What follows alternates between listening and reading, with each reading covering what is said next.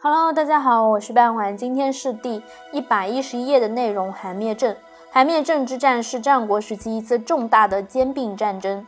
韩国通过多次进攻消灭了具有悠久历史的郑国，国力迅速上升，成为战国七雄之一。但是韩国地处黄河中游地区，东部、北部被魏国包围，西有秦国，南有楚国，国土面积十分狭小，因而发展空间极其有限。郑康公姓名姬乙。他是郑国最后一任君主郑幽公之弟，在位二十一年，公元前三七五年，为韩国所灭。今天内容非常的短，但是很感谢大家的收听，我们下期再见。